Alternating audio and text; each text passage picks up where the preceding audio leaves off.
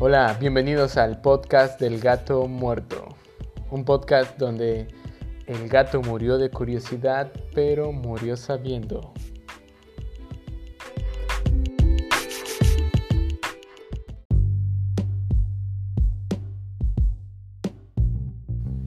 Hola, ¿qué tal? ¿Cómo están? Espero que muy bien, donde quiera que estén. Bienvenidos a este ya el quinto programa, el quinto programa, el quinto capítulo del el podcast del gato muerto. Espero que se encuentren muy bien donde quiera que estén, sea tarde, sea noche o mañana o como sea. Y bueno, les agradezco a la gente que empieza a escucharme y que me hayan eh, propuesto algún par de temas. Eh, el tema de hoy, eh, recordando que bueno, estamos empezando este año, ya 18 de febrero del famoso 2020. Y bueno, tal vez estamos un poquito pasaditos, pero recordemos que normalmente estamos acostumbrados a decir enero, la cuesta de enero, hablando de crisis, ¿no? Como una una pendiente o un, bajo relieve en, la economía familiar, por decirlo de alguna manera. Y entonces este tema va un poco relacionado con esto. Hablaremos, como ya leyeron, sobre la doctrina del shock, que si bien puede parecer un término que no les es muy familiar, pues déjenme decirles que probablemente estén más familiarizados de lo que piensen con este término. Eh, primero que nada quería decirles pues nada, ¿no? O sea, la doctrina del shock, el shock como tal es romper una rutina, romper un paradigma, romper con la estabilidad y estar en que cause un estado de, de alerta o un estado de parálisis o lo mismo que puede causarte, no sé, el miedo, entonces el shock, te crea un shock este tipo de experiencias, ¿no?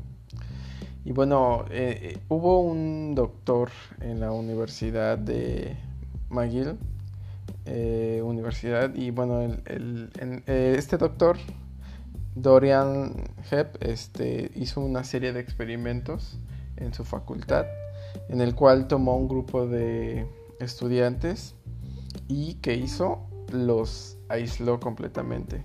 Tuvo una serie de, experimentos en el cual no les permitía ver, no les permitía eh, dormir o dormir interrumpidamente, no les permitía hablar con nadie y él se dio cuenta que este tipo de de acciones podían ser un, un arma muy poderosa en sus propias palabras y describió que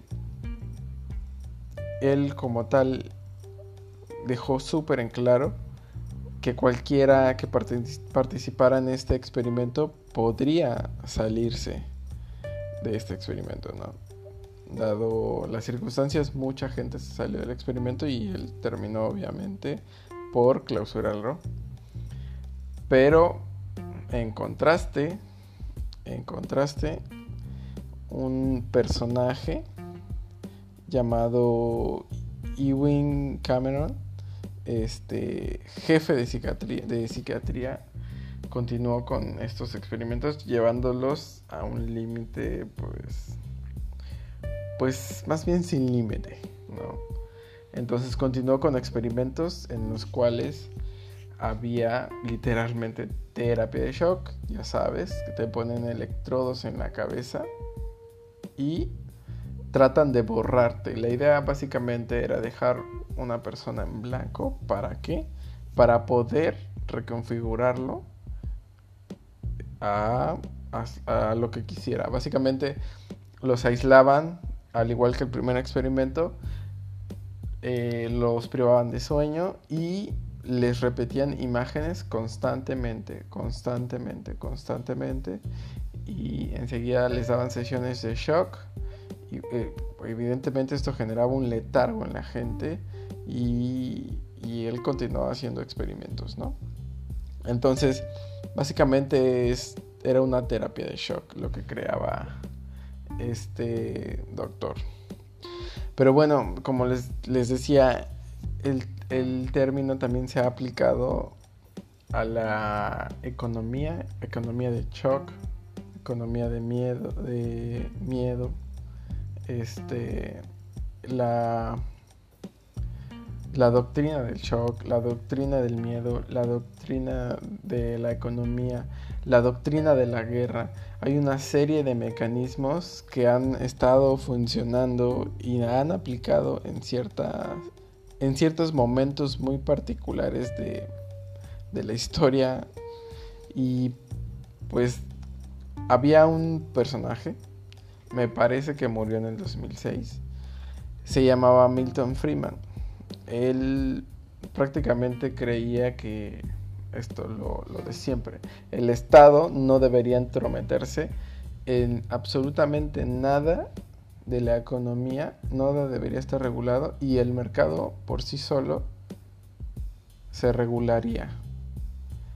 Entonces hubo este, una serie de estudiantes eh, llamados los Chicago Boys y este este tipo, este, estos estudiantes provenientes de estas universidades con este tipo de enseñanzas en el cual estaban pensando todo para llegar al libre mercado, generaron un documento de, de medidas económicas que se llamó el ladrillo. Y eh, Nixon era como partidario de este tipo de grupos y empezó a, ver políticas, eh, o bueno, más bien querían aplicar este tipo de políticas. Y la primera vez que se aplicó esta serie de, de mecanismos, se intentó, o más bien se aplicó directamente en Chile. Yo no quiero, yo no soy quien para tratar de describir lo que pasó en Chile pero fue a raíz de este tipo de mecanismos que se querían aplicar, este tipo de doctrina eh, que se intentó instaurar en Chile con Pinochet, como ya lo saben. Entonces, ¿qué pasó?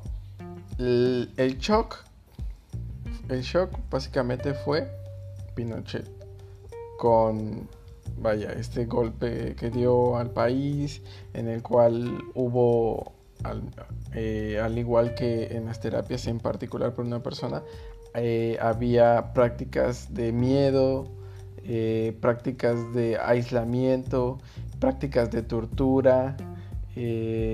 obviamente generaba esto una tensión en el público, en, en la población en general, el cual creaba incertidumbre y la gente evidentemente estaba en psicosis, lo cual ocasionaba que él se permitiera llevar a cabo acciones políticas, obviamente porque la gente no tenía ni idea de lo que pasaba básicamente en política, sino que estaba más preocupado por sobrevivir. Era guerra, era guerra totalmente. Entonces, lo que hacía, lo que hicieron en Estados Unidos o Nixon fue llevar este grupo de Chicago Boys a Chile, a la Universidad Católica de Chile. Entonces, se instauraron ahí y empezaron a aplicar la política de la doctrina, la doctrina del shock. Eh, la economía en Chile eh, cayó bestialmente, instaurada por este régimen en el cual él intentaba, obviamente, aplicar este tipo de, de mecanismos y la gente, la gente más pobre, se, empobreció obviamente a niveles increíbles, empezó a haber hambruna y empezó a haber una desigualdad increíble y fue un contraste muy fuerte porque era la primera vez que, que un sistema comunista estaba implementando medidas capitalistas con los Chicago Boys. Entonces fue este grupo de, estudiantes que llegaron a aplicar y enseñar a las universidades eh, chilenas cómo aplicar el tipo de, política económica y empezar a tener poder en, el pueblo, en el, en el, gobierno, lo cual generaba básicamente medidas muy drásticas por parte de, Pinochet, como ya lo saben. Y un, segundo caso ya más adelante eh, fue y, este, con Margaret Thatcher en el Reino Unido. Hay, infinidad de videos y obviamente Margaret estaba del lado de Pinochet. Incluso cuando el gobierno chileno lo pidió, eh, extraditándolo, Margaret estaba ahí con él. Pero bueno, eh, Margaret eh, pasó a ser como muy famosa por este tipo de, política con, con, los Chicago Boys. Y antes de eso, retomando un poquito sobre Latinoamérica, empezó en Chile. En Chile se pasó a Argentina. Y en Argentina, nuevamente, los Chicago Boys empezaron a ver el mercado abierto porque por el golpe que hubo en el cual eh, el régimen con Videla igual nuevamente instaura un shock, una doctrina de shock, vuelve a haber este guerra directamente hay, hay madres que son recluidas y les permiten les permiten tener a sus hijos para después deshacerse de ellas. Y esos hijos están, eh, e incluso fueron adoptados por muchos de los soldados de, del régimen. Y obviamente e, este, este grupo de economistas, el cual eh, trataba de instaurar este orden capitalista empezaba a generar sus políticas directamente sobre el país y qué pasaba el margen o la brecha entre ricos y pobres empezaba a engrosar a engrosar y a engrosar lo cual generaba obviamente eh, más huelgas en el país. Y qué se hacía se, se instauraba se instauraba un orden militar. Todo, todo, todo, todo, todo era público. Incluso había secuestros, este, desapariciones forzadas, así a plena luz del día, en el cual eh, era lo que daba como ejemplo eh, el gobierno.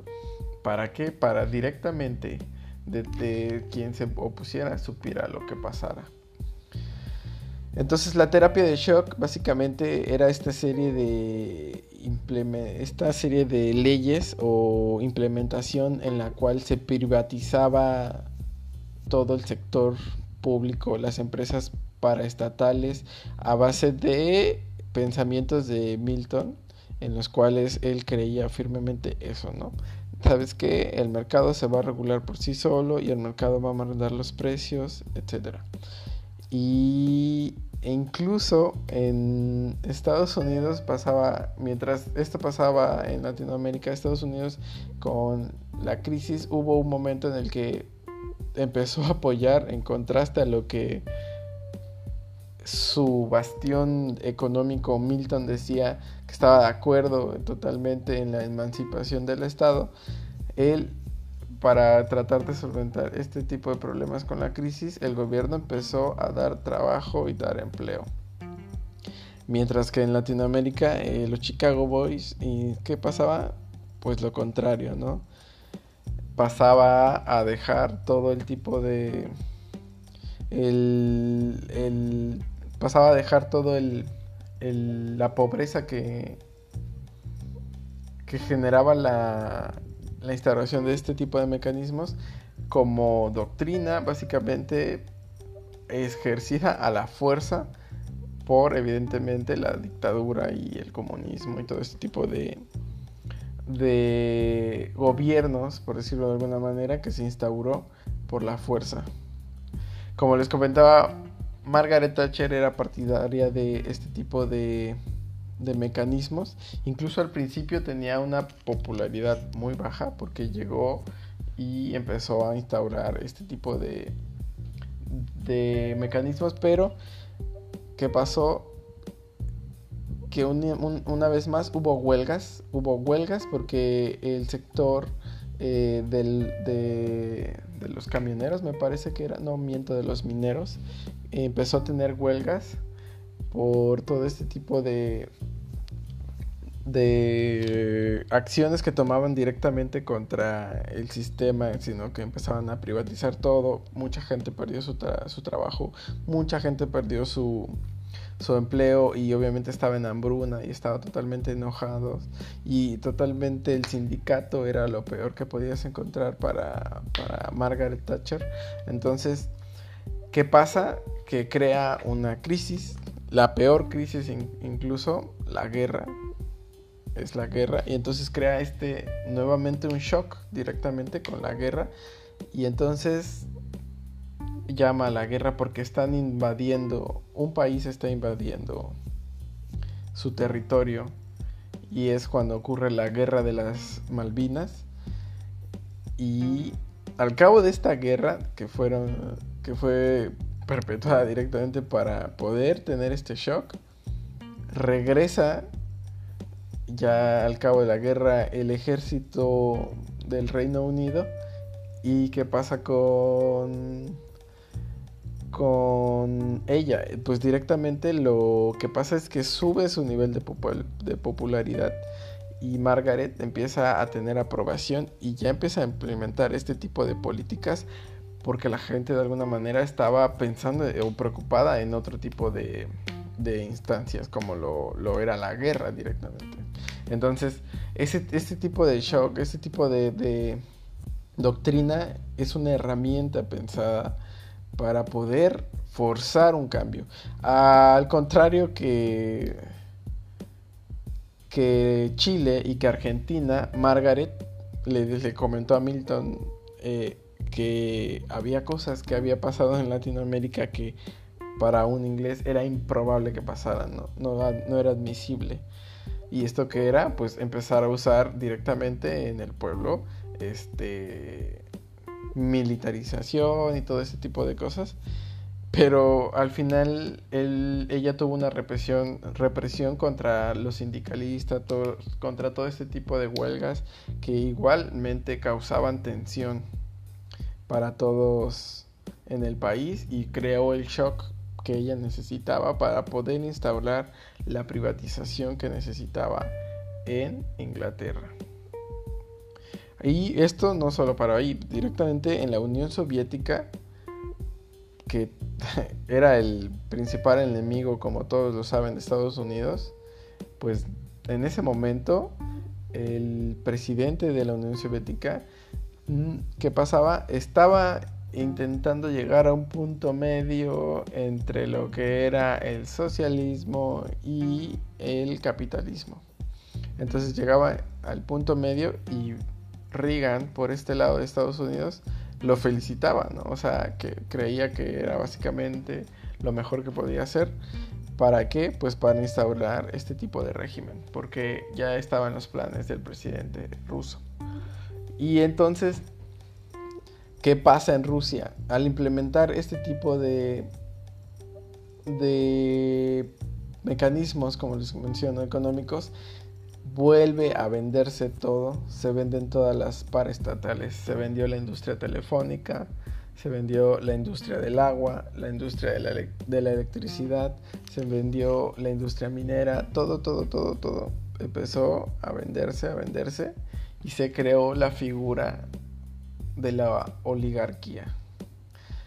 Gente, obviamente se malbarató todo este tipo de empresas, las paraestatales se malbarataron entonces había eh, gente inmensamente rica y en contraste gente demasiado pobre. En ese momento de la historia había más multimillonarios en Rusia por, por, este tipo de acciones que tomó el presidente. Y nuevamente, ¿qué pasó? Hubo protestas, hubo militarización en todo, en toda Rusia, en todo el país. Y esto creaba un shock, un shock Lo cual que pasaba directamente hubo un golpe de estado, sale este presidente por otro y él ya tiene aprobación y empieza a instaurar este tipo obviamente de, de, mecanismos nuevamente económicos en el cual todos pues están más preocupados por otros problemas. ¿Y qué pasa con la política? O sea, es imponerla y creas, igual que en, los primeros experimentos, sensaciones de, eh, obviamente, de, caos, eh, rompes con la, con la rutina, hay enfrentamientos, hay muerte y todo esto te, te, genera un shock directamente a la sociedad. Lo mismo, lo mismo pasó en Irak de, todo, o sea, básicamente Estados Unidos decide atacar Irak, que pudo haber elegido bien a otro país, pero Irak, como saben, tiene petróleos. Entonces ataca a Irak con terapias, con esta doctrina, lo ataca y se crea este enemigo, ¿no? Básicamente tienes que crear un enemigo para que esté justificado de alguna manera. Y es ahí cuando instauras este tipo de doctrina, cuando creas un, antes y un después, así como en el 9-11 en Estados Unidos con las Torres Gemelas, pasa lo mismo. De repente pasa de ser una industria prácticamente inexistente, la industria de la seguridad, a ser una de las más grandes la, industria armamentista y de seguridad en Estados Unidos. Incluso más grande que la industria de la música y la industria del cine juntos. Este es una serie de políticas que se implementa a partir de esta creencia de la privatización y la autorregulación, la autorregularización del mercado. Incluso en Estados Unidos, en Afganistán, eh, sí me parece que fue Afganistán, Pasa que al principio eran totalmente soldados, pero al cabo de, años empiezan a ser 10 soldados y, no, perdón, 100 soldados y un soldado eh, contratado por una empresa privada. Pasan los años y ya son 10 soldados, son 100 soldados eh, americanos y 10 soldados contratados por una empresa privada. Y al final, ¿qué pasa? Que todos eran soldados, o la gran mayoría eran soldados contratados, porque se privatizó incluso este servicio, el militar. Incluso Milton Friedman, que es este personaje por el cual se empezó a implementar un montón de políticas eh, privatizadoras para el neoliberalismo, eh, Milton Friedman dijo que lo único que él no privatizaría sería algunas carreteras e, y el ejército. Y bueno, padre Yonki lo ha hecho como tal. Entonces, el shock, la doctrina del shock es crear un antes y un después. Es crear un estado de alerta. Es crear un, un, un flash en el cual te aíslan como sociedad, entre, entre la misma sociedad se aísla. Actualmente no es llegar al extremo como lo fue con Pinochet, pero sí te aíslan con algún tipo de tema como la, guerra contra el terrorismo, la guerra contra el, el, narco, en el cual estás inmerso directamente en tus problemas, estás inmerso en querer saber qué va a pasar el día de mañana, como muchos lo estamos, y poder implementar este tipo este tipo de políticas. Doctrina la doctrina del shock, la doctrina del miedo, la doctrina económica. Y pues nada, chicos. Eso es todo por ahora. Espero que investiguen un poco más de este tema que todos lo sabemos en carne propia, pero no le hemos puesto nombre de alguna manera. Este es el nombre de este tipo de implementación política.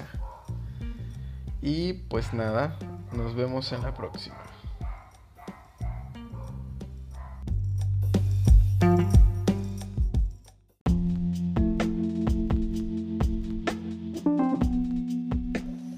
Bien, y es así como termina el podcast del gato muerto. Nos escuchamos pronto.